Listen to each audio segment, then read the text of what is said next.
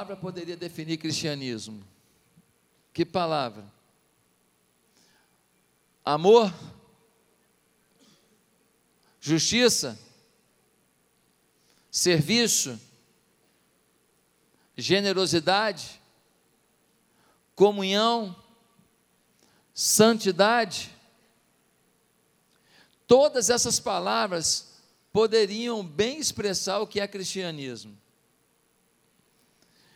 No entanto, uma palavra que tem sido ignorada por muitos quando se define o que é cristianismo. E a palavra que tem sido ignorada é a palavra intensidade.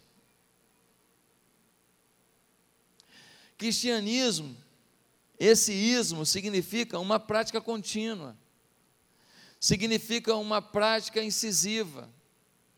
Tudo que tem um ismo depois significa uma atitude contínua, incessante, determinada daquilo, daquele prefixo. Cristianismo é alguma coisa continuada, efervescente, poderosa de Cristo. Quando a gente vai na Aurélio e procura a palavra intensidade, a gente tem a seguinte definição: ativo, energético, forte, impetuoso, duro, árduo, penoso, aturado, absorvente, forte, violento, rude, excessivo, muito ativo, animado, movimentado em alto grau. Quando a gente fala de intensidade, a gente está falando de alguma coisa que não está em poucos amperes, que não está em poucos watts. Nós estamos falando de alguma coisa de grande impacto e relevância. Cristianismo é viver como Cristo ensinou. E você já reparou como Cristo era intenso? Pastor, Cristo era intenso? Cristo era muito intenso. Por exemplo, um dia ele pregou durante horas para uma multidão, horas e horas e horas. Aí os discípulos estavam exaustos. Os discípulos entraram num barquinho para atravessar, para ir para um lugar para descansar. Ele foi para uma montanha para orar. Depois de horas de trabalho, ele passou horas em oração, dizendo a Deus: Deus, sem a oração, eu vou fazer besteira, eu não vou saber o teu caminho, a tua vontade. Eu me fiz homem, é a minha sintonia contigo que me faz ser Deus, é a minha sintonia contigo que me faz acertar. Jesus estava vulnerável, ele venceu, porque ele estava conectado ao Pai. Ele foi tentado, ultrajado, humilhado, ele sentiu dores. Tanto que quando ele estava lá na, prestes a ser levado para a cruz, ele disse o quê? Pai, se possível for, o quê? Passa de mim esse caso. Você falou, ó, se der para salvar a humanidade de outro, por outro caminho, vamos nessa porque eu já sei o sofrimento que vai ser.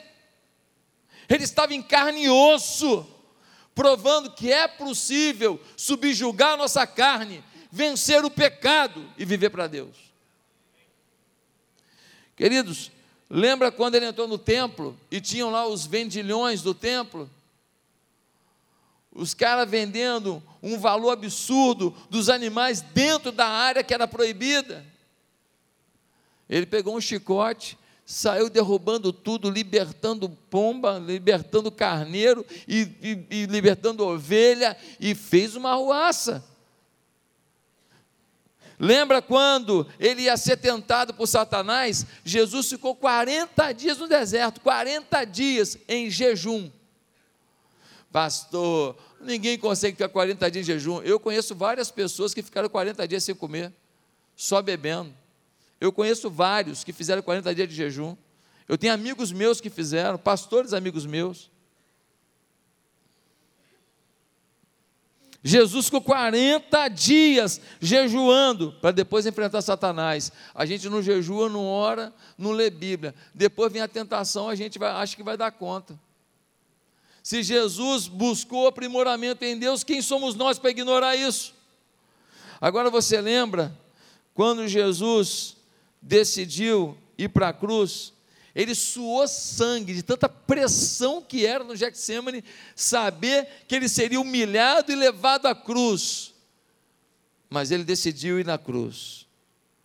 Jesus era intenso, Jesus ia até o limite, Jesus se doava por aquilo que acreditava. E hoje, nós somos tentados a achar que o Evangelho é um Evangelho mais light. E sabe o que está acontecendo com isso? A gente começa a ser um profano, um herege. Por quê, pastor? Ah, porque eu leio essa página e falo, ah, gostei, essa aqui eu obedeço. E essa aqui, não gostei, está ultrapassada. E a gente começa a selecionar da palavra de Deus, da palavra revelada, o que a gente quer. E o que a gente não quer, a gente diz que está ultrapassado, que a interpretação não está boa que o apóstolo Paulo vacilou, que Pedro não entendia de nada, que Jesus falou só para aquela época. A gente começa a adaptar as coisas, porque nós não queremos tomar nossa, nosso rumo de obediência à palavra de Deus. Eu não estou falando para você, não, estou falando para mim. Estou falando para a gente. Todos nós somos tentados a negociar com aquilo que a gente não quer abrir mão. Meus amados irmãos, a chamada ao cristianismo em tempos modernos precisa de uma contextualização, de abordagem, de liturgia, de estratégia, beleza. Mas o que fica muito claro é que, quanto à essência da mensagem e da forma de viver, temos que ser intensos. A intensidade fica em risco na nossa vida em tempos modernos. Apocalipse, capítulo 3, versículo 15 e 16, tem uma afirmação muito legal. Sabe qual é? É Deus falando assim: Ei, eu preferia que vocês fossem frio do que morno. Ué, preferia que eu fosse frio do que morno? É, frio. Sabe por quê? Porque frio, pelo menos sabe que está frio. Não fique em dúvida. Mas quando você está morno, uma hora no mundo, uma hora na igreja, uma hora no mundo, uma hora na igreja, uma hora na bandalha, uma hora na igreja, quando você negocia, você fica morno e você começa a achar que está quentinho, que está mais ou menos, que está bom, pelo menos você não é frio, e aí você se compara com o ruim, se compara com o fraco, se compara com o fracasso. E a Bíblia diz que o Senhor vai vomitar como vômito, já que você já é morno, permanece morno que nem o vômito. Eu vi uma reportagem ano passado de um grupo de pessoas que pegaram um ônibus para ir assistir a final do Flamengo contra o aquele time lá da Argentina. Como a gente não tem adversário, eu nem sei. A gente vai atropelando e eu nem guardo os nomes. Vai entrando no caminho, a gente vai abatendo. E aí, os caras foram para lá de ônibus. Irmão, não sei quantos dias, comendo nos botecos brabo de estrada, sentado numa cadeira desconfortável para assistir um jogo, tá maluco. Ué, pastor, você não ia não? Mas nunca. Mas nunca. Ué, mas você não gosta do Flamengo? Eu gosto do Flamengo, mas gosto mais de mim. Gosto mais de mim. Mas os caras foram. Por quê? Paixão pelo time paixão pelo time. A maioria de nós viu a coisa de uns oito anos atrás, que no final de um desfile de carnaval, pegou fogo no cabelo da mulher, uma passista, pegou fogo. Só que se ela parasse ali para apagar o fogo do cabelo, ela ia prejudicar a escola dela, ia perder pontos. O que, que ela fez? Ela continuou sambando, com fogo no cabelo, mas não sei quantos metros para acabar a área do desfile. Aí meteram lá um, um, um, um jato lá no cabelo dela lá para apagar o fogo, correndo o risco de queimar o fogo cabeludo. Sabe por quê? Paixão pela escola de samba dela.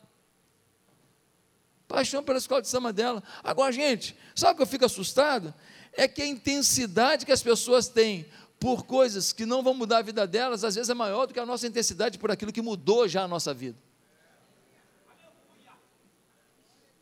É doido isso. A intensidade por coisas que não vão mudar em nada a história delas. Às vezes é maior do que a intensidade da gente por aquilo que a gente diz que já mudou a nossa vida. Será que mudou? A intensidade revela ardor, o amor, o foco real de nossos corações. Por vezes as pessoas do mundo amam mais o que acreditam, mais o que acreditam que os cristãos amam o que dizem que acreditam. Sendo assim, meus irmãos, eu quero ler com vocês um texto bíblico muito especial, que vai nos revelar muita coisa sobre o que Cristo espera de nós, a intensidade do cristianismo. Abra sua Bíblia, no capítulo 5 de Mateus, e nós vamos ler a partir do verso 17. Mateus 5, 17. Mateus 5 fala sobre o que, gente? Quem sabe? Sermão, montanha. Mateus 5, 6 e 7. É o resumo da Bíblia. Mateus 5, 6 e 7 se você quiser um resumo da Bíblia, lê esses três capítulos hoje. Tem um resumo do que é a fé cristã ali. E diz assim, Mateus 5, versículo 17: Jesus cumpre a lei. Não pensem que vim abolir a lei ou os profetas. Não vim abolir, mas cumprir. Digo-lhes a verdade: enquanto existirem céus e terra, de forma alguma desaparecerá da lei a menor letra ou o menor traço, até que tudo se cumpra. Todo aquele que desobedecer a um desses mandamentos, ainda que dos menores, e ensinar os outros a fazerem o mesmo, será chamado menor no reino dos céus. Mas todo aquele que praticar e ensinar esses mandamentos será chamado grande no reino dos céus. Pois eu lhes digo que, se a justiça de vocês não for muito superior à dos fariseus e mestres da lei, de modo nenhum entrarão no reino dos céus. Vocês ouviram o que foi dito aos seus antepassados: não matarás, e quem matar estará sujeito a, a julgamento. Mas eu lhes digo que qualquer que se irá contra seu irmão estará sujeito a julgamento. Também qualquer que disser a seu irmão, racá, será levado ao tribunal. E qualquer que disser louco, corre o risco de ir para o fogo do inferno. Portanto, se você estiver apresentando uma oferta diante do altar, e ali se lembrar de que seu irmão tem algo contra você, Deixe sua oferta ali, diante do altar, e vá primeiro se reconciliar com seu irmão. Depois volte e apresente sua oferta. Entre em acordo depressa com seu adversário, que pretende levá-lo ao tribunal. Faça isso enquanto ainda estiver com ele a caminho, pois caso contrário, ele poderá entregá-lo ao juiz, e o juiz ao guarda, e você poderá ser jogado na prisão. Eu lhe garanto que você não sairá de lá enquanto não pagar o último centavo. Vocês ouviram o que foi dito: não adulterarás, mas eu lhes digo: qualquer que olhar para uma mulher para desejá-la, já cometeu adultério com ela no seu coração. Se o seu olho direito o fizer pecar, arranque-o e lance-o fora. É melhor perder uma parte do seu corpo do que ser todo ele lançado no inferno. E se a sua mão direita o fizer pecar, corte-a e lance-a fora. É melhor perder uma parte do seu corpo do que em todo ele para o inferno.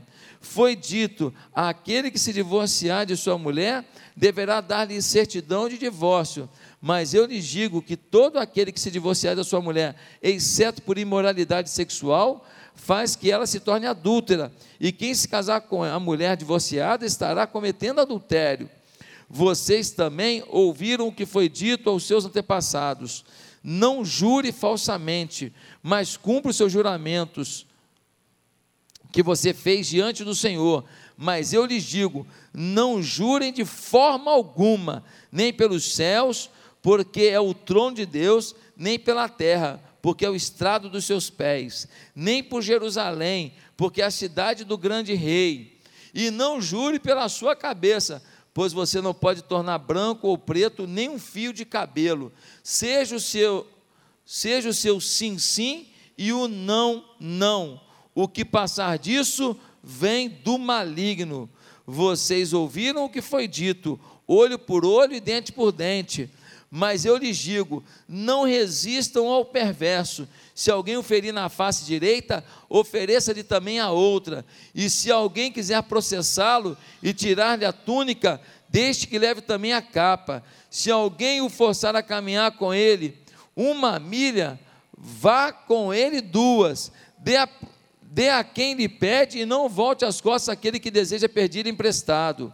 Vocês ouviram o que foi dito: ame a seu próximo e odeie o seu inimigo. Mas eu lhes digo: ame os seus inimigos e orem por aqueles que os perseguem, para que vocês venham a ser filhos de seu Pai que está nos céus porque ele faz raiar o seu sol sobre maus e bons, e derrama chuva sobre justos e injustos. Se vocês amarem aqueles que os amam, que recompensa vocês receberão? Até os publicanos fazem isso. E se saudarem apenas os seus irmãos, o que estarão fazendo demais? Até os pagãos fazem isso. Portanto, sejam perfeitos, como perfeito é o Pai Celestial de vocês. Irmãos, eu li o texto todo para poder você entender todo o contexto. Jesus está fazendo algumas comparações aqui que mostram a intensidade do Evangelho. Dá uma olhada só, que esse capítulo 5 é chamado de capítulo das bem-aventuranças. Mas mais que isso, aqui Jesus está introduzindo um princípio, que está no verso 17, quando ele vai dizer no verso 17 o seguinte: Não pensem que vim abolir a lei e os profetas, não vim abolir, mas cumprir. Tem muita gente que fala tudo que estava no Velho Testamento não vale de nada. Jesus falou assim: oh, tem algumas alterações, sim, mas eu vim para cumprir a lei. Não vai jogando fora o Velho Testamento todo, não. Não vai jogando os princípios todos, não. Eu vim cumprir isso. Só que tem um detalhe: eu vim intensificar isso, pastor. Ele vem intensificar, é, ele vem intensificar. Como assim? Ora, no versículo 21 diz que na lei dizia: Não matarás. O que, que Jesus falou? Que qualquer que se urar, irar contra seu irmão, já é réu de juízo. Olha, não é só matar, não, só de ter vontade de matar, você já é réu de juízo. No versículo 27 diz assim: Ó, Jesus vai dizer, lá no Velho Testamento dizia: Não adulterarás. Mas eu vos digo: se tão somente olhar e desejar a mulher, já está em adultério.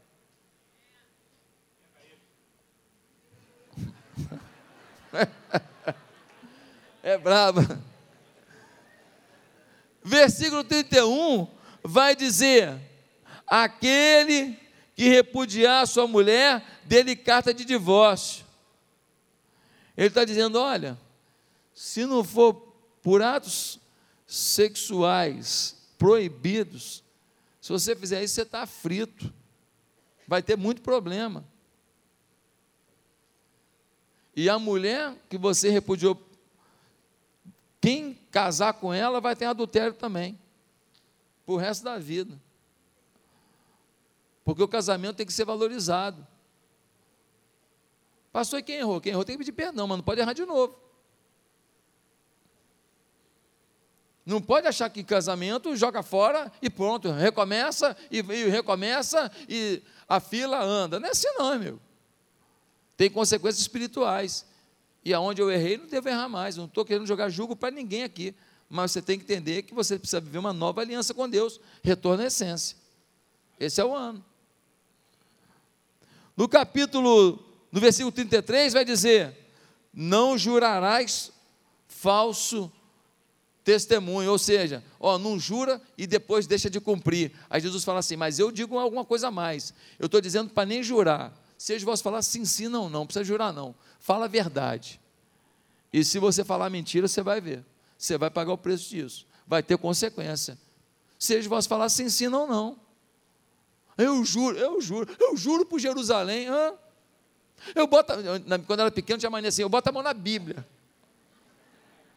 Lembra disso? Quem lembra disso? Eu boto a mão na Bíblia. Quem lembra disso? Bom, cara de pau danada. Versículo 38 diz: Ouviste o que foi dito, olho por olho, dente por dente. Isso era na lei. Aí Jesus fala assim: Eu vou dar uma nova lei para vocês. Qual é a lei? Se alguém bater na tua face, dá outra. Pastor não pode revidar? Não, vai revidar, pô. Vai dar outra. Ué, mas isso não é revide. Pô, maior revide. Como assim? Maior revide. Me dá um tapa aqui. Eu falo assim: ó, não sou animal que nem você para revidar você, não. Eu sou capaz de tomar um tapa na outra face e não agredir você, como você está fazendo comigo. Isso é um revide violento, sim ou não? Só que é um revide na moral. Na moral. É um revide não são. Não é revide violento. Não é revide no soco, no chute. Em todos os casos, nós vimos que o Evangelho é muito mais radical que a lei dada por Moisés. Sendo assim, não dá para ter um cristianismo light, diet, sem glúten, sem açúcar, vegano. Oh, o evangelho é vegano. Uhum.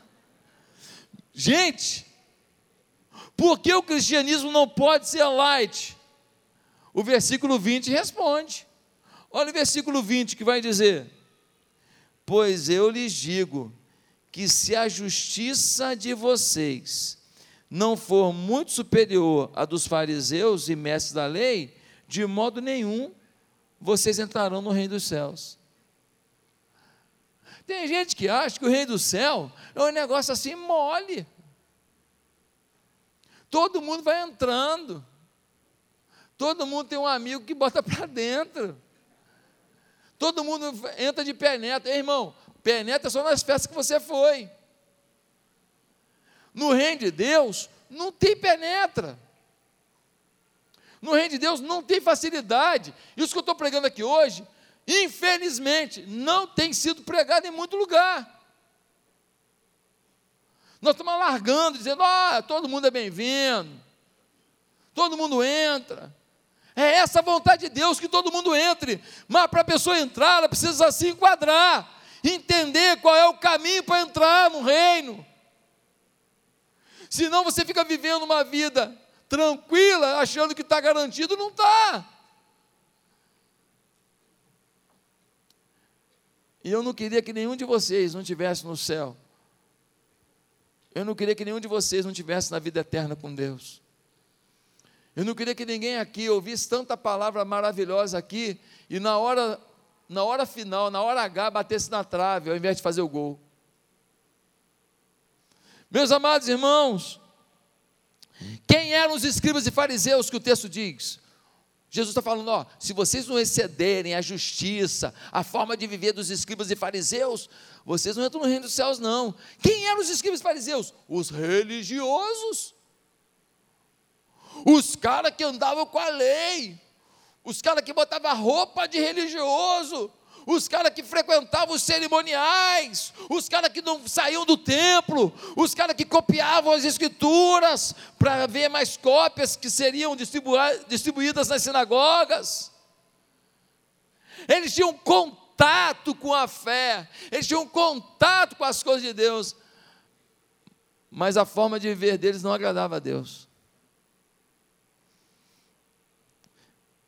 Jesus está dizendo que não quer apenas cumprimento de regra, ele quer algo a mais. Sabe quando você pede para um filho fazer uma coisa? E você fala para o filho: vai lá e lava a louça para sua mãe.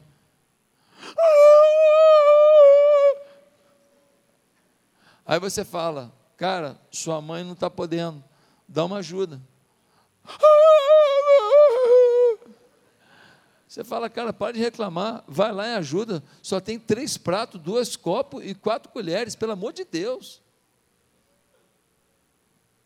Ele vai. Deixa eu te perguntar, por que ele foi? Para obedecer. Eu te pergunto, ele queria ir? Ele foi pensando na mãe? Ou ele foi pensando na regra?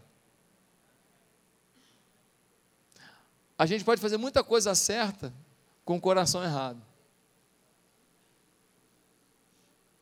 E Deus não está olhando só o que a gente faz, está olhando o coração com o que a gente faz.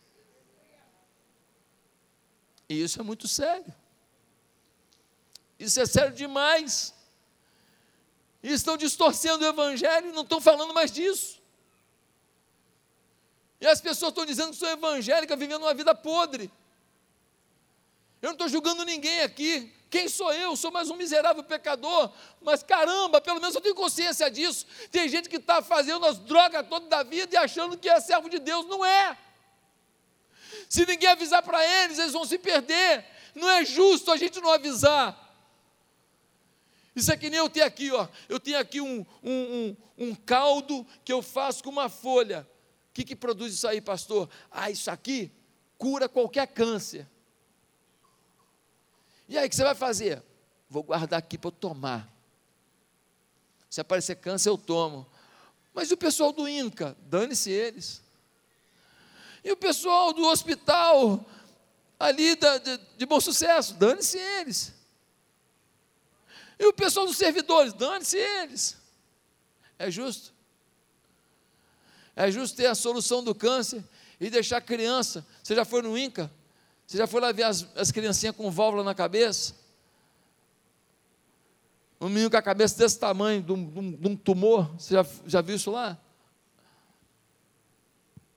Não é justo você ter a solução e não apresentar para quem precisa. Deus não te fez para viver um egoísmo, um egocentrismo. Vou criar uma palavra aqui, um umbiguismo. Deus não te fez para isso.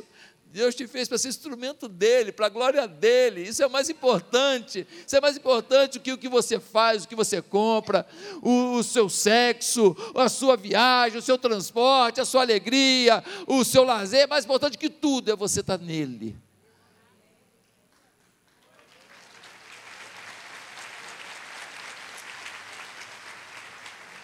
Para a gente terminar, três conclusões rápidas que, que esse texto nos esclarece? Primeiro, o Evangelho precisa ser intenso, radical, forte. Primeiro, porque tem que vir do interior a motivação para cada ação. Tem que vir no interior. Jesus está dizendo: se a vossa justiça não exceder dos escribas e fariseus, vocês não estão atingindo o objetivo que eu tenho. Ou seja, não adianta só praticar, não adianta só a atitude, você precisa ter algo dentro de você. Nós não podemos só pensar nas atitudes, mas temos que viver a lei no interior. O meu interior deve estar com a lei. Uma pessoa pode cantar muito bonito, pode não adorar a Deus. Canta bonito, mas não adora a Deus. E o outro canta feio. Porque tem uns irmãos que, pelo amor de Deus, pelo amor, tem uns irmãos, mas, mas ele adora a Deus, tá? Deus olha e fala, coisa linda, só Deus. Quem está em volta pede para morrer, mas Deus fica feliz. Ó, canta mal, mas canta com o coração lindo. Olha aí, olha aí. Acho que eu vou até afinar esse miserável. Você pode ter uma atitude linda com o coração estragado. Aí vem uma pergunta: você está fazendo as coisas espirituais no automático? Você lê Bíblia no automático? Vou ler um capítulozinho para falar que já li e vou sair rapidinho? Você ouve música no automático? Eu vou botar uns louvor aqui no meu caminho para o trabalho para falar que eu já tive um tempo de adoração. Tua cabeça está a mil, não está nem ali. O canto está falando de uma coisa, você está pensando em outra. Qual a sua disposição de vir à igreja? Sua mente está aqui ou você já acessou essa porcaria do WhatsApp mil vezes enquanto eu prego?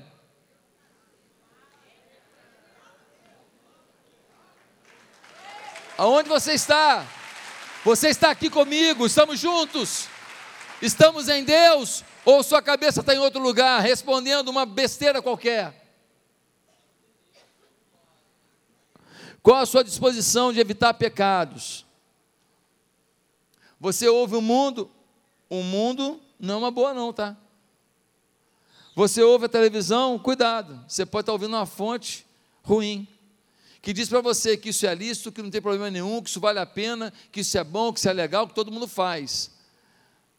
Mas não vai pagar a tua conta na hora que ela chegar. Quando o casamento acabar, quando tua intimidade com Deus for embora, quando você der lugar às paixões que a sua carne pede, mas você estiver triste num canto, sabendo que você está longe de Deus, nessa hora, aqueles que te dão o caminho do erro não estarão lá com você. Que pecados você incorporou à sua vida? Que pecado? Eu incorporei, não, isso aqui é comigo mesmo, esse aqui já é meu, está comigo. É o meu fraco, pastor, é o meu fraco, ou seja, incorporei. Esse aqui eu não abro mão. Oh, bonitinho, meu, meu pecadinho. Você minimiza ele. Você acha que ele é natural. Segunda coisa que eu aprendo aqui. O cristianismo tem que ser intenso, radical, profundo. Por quê? Porque as atitudes na esfera do comportamento são manipuláveis, enquanto as atitudes na esfera da mente são difíceis de controlar. O que, que eu estou querendo dizer? Eu estou querendo dizer o seguinte: eu estou com ódio de uma pessoa, mas ela chega e eu falo: Oi, tudo bem? Prazer te ver. Sim ou não? Gente, se todo mundo que a gente pensou em matar, pensou em ver se arrebentando, desejou algo mal, se a pessoa morresse, não tinha mais uma pessoa no mundo. Sim ou não?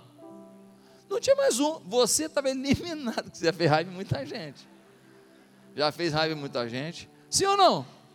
Sim. Então, a gente consegue manipular a atitude, nem sempre a mente. O que esse texto está dizendo, olha, vocês têm que exceder os escritos fariseus, é que nós precisamos estar conscientes, conscientes que temos que ter a cultura do céu, a cultura do perdão. a cultura do amor. Eu não concordo com nada que você faz, mas eu te amo. É, mas ah, a Bíblia diz que eu não posso, mas eu te amo, tá? Independente da Bíblia falar isso, a Bíblia também fala que a gente tem que amar todas as pessoas. Eu te amo. Não concordo com o que você está fazendo. Eu acho que essa droga não vai fazer bem para você. Eu acho que essa garrafa de uísque é inimiga da sua família é inimiga da sua alegria. Acho que ela é um mau exemplo para os seus filhos, mas assim, eu amo você. Mesmo que eu tome e continue tomando essas porcarias todas, é. Mas você vem na minha casa mesmo eu tomando isso? Sim. Mas você toma comigo? Não. Bota para mim uma água com gás, um limão espremido no copo, que eu estou de dieta. Deus quer que haja uma cultura do céu. Deus não quer fingimento. Deus quer quer que nem sintamos alguns sentimentos ruins, quer que nem desejemos algumas coisas terríveis que nos afastam do Senhor. Deus quer que a gente já vibre por dentro com a glória dele. Que a gente já vibre por dentro com a vida das pessoas. Essa semana eu vi a apresentação da marca da nossa creche novos sonhos. A marca está pronta. E aí o camarada que apresentou para mim, o Anderson, uma fera ele, ele apresentou, aí ele me deu uma caixinha de presente. Quando eu abri a caixinha, tinha um uniformezinho das crianças. Um uniformezinho azul e um amarelo. E aí a minha cabeça já viu aqueles pinguinhos de gente. Ô oh, pastor, oh, pelo amor de Deus. Aqueles pinguinhos de gente andando para lá e para cá, e a gente podendo falar para eles da palavra de Deus, falar para eles da autoridade que o Pai tem sobre a vida deles, da importância da lealdade, dos valores de pedir perdão, de compartilhar com um amiguinho, de dizer para eles: vocês serão senadores, deputados, promotores, juízes, empreendedores, vencedores.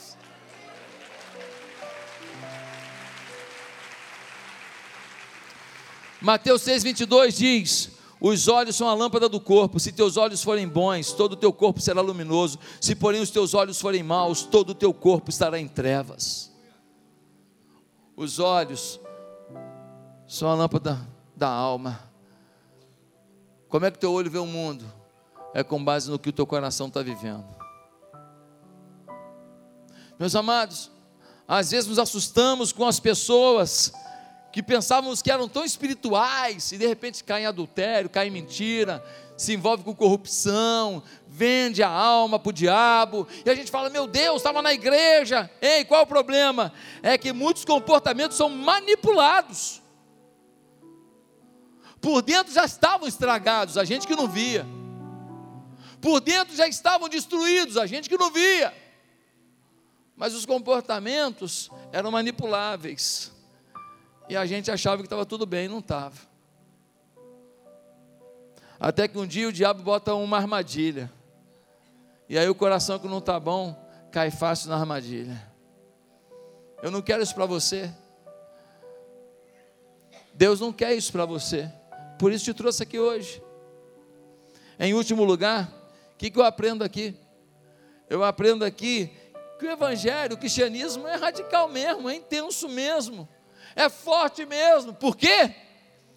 Porque a radicalidade pela justiça, amor e fé gera confronto às convicções dos sábios e poderosos do mundo. Vou repetir. Porque a radicalidade da justiça, do amor e pela fé faz com que os sábios e poderosos do mundo fiquem escandalizados. Pastor, não estou entendendo ainda, eu vou te explicar. Quando a gente perdoa quem nos ofende, quando a gente dá carinho a quem nos ataca, quando a gente faz negócio com justiça, mesmo perdendo um ganho, quando a gente faz atos de generosidade, sempre que podemos e às vezes até quando não estamos podendo, quando a gente age com pureza em relação ao sexo, no mundo sexualizado, quando somos responsáveis com um falar que edifica num tempo de blá blá blá do mal, quando a gente revela a verdade no mundo de mentiras e fake news, as pessoas vão querer saber por que nós somos assim. Convivendo com a gente, elas vão dizer assim: esse camarada é diferente, essa moça é diferente, esse casal é diferente. E eles vão perguntar: qual a diferença? E nós vamos dizer: é Cristo. É Cristo. Eu sou tão pecador quanto você, as minhas vontades são iguais às suas, eu também tenho tendências e, e um monte de coisa que eu gostaria de fazer igual a você, eu estou no mesmo barco que você, mas Cristo tem me edificado, Cristo tem me parado em algumas coisas e tem me empurrado em outras, Cristo tem me tratado e tem me motivado e tem me transformado, é por Ele, para Ele, todas as coisas. Para terminar, quero contar a história de uma jovem que veio para a nossa igreja. Uma jovem de família, classe média, média alta, veio para a nossa igreja. Menina doidona, vivia nas festas, vivia nas baladas, vivia nas bebedeiras e namorados e tal. Veio para a igreja, a família caiu de pau nela, riram dela, e agora vai à igreja. Oh, oh. Acharam que ia durar uma semana. Na família virou motivo de piada. E está virando beata. Quando ela estava indo para fumar maconha, podia. Mas quando ela vinha para ouvir a palavra, era, era agredida. E a menina veio. E passa um mês, e está todo mundo esperando ela cair. E passa dois meses, passa seis meses. E a menina agora já não vai mais para as baladas, a menina agora escuta louvor, lê a Bíblia, tem umas amizades legais não falta célula, a menina agora está na igreja, melhorou seu desempenho na escola, a menina agora está uma menina bacana, não responde mais à mãe, é, é agradável com o pai, e a irmã dela agora pega a blusa dela, não reclama mais. E a família fala: Meu Deus do céu, o que, que houve? Vamos lá na igreja dela, vamos lá nessa tal de atitude.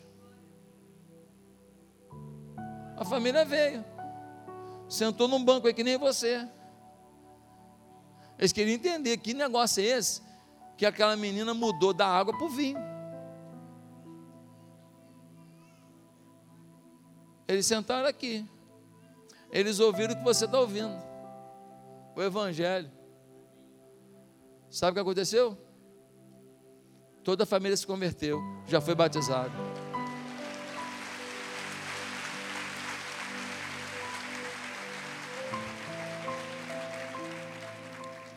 Só a Bíblia para desafiar a gente a ir além da gente. Mateus 5,46 Pois se amardes aos que vos amam, que recompensa tereis? Não fazem os publicanos também o mesmo? O cristianismo te aperta o tempo inteiro, manda amar quem não te ama, manda querer ajudar quem quer te destruir.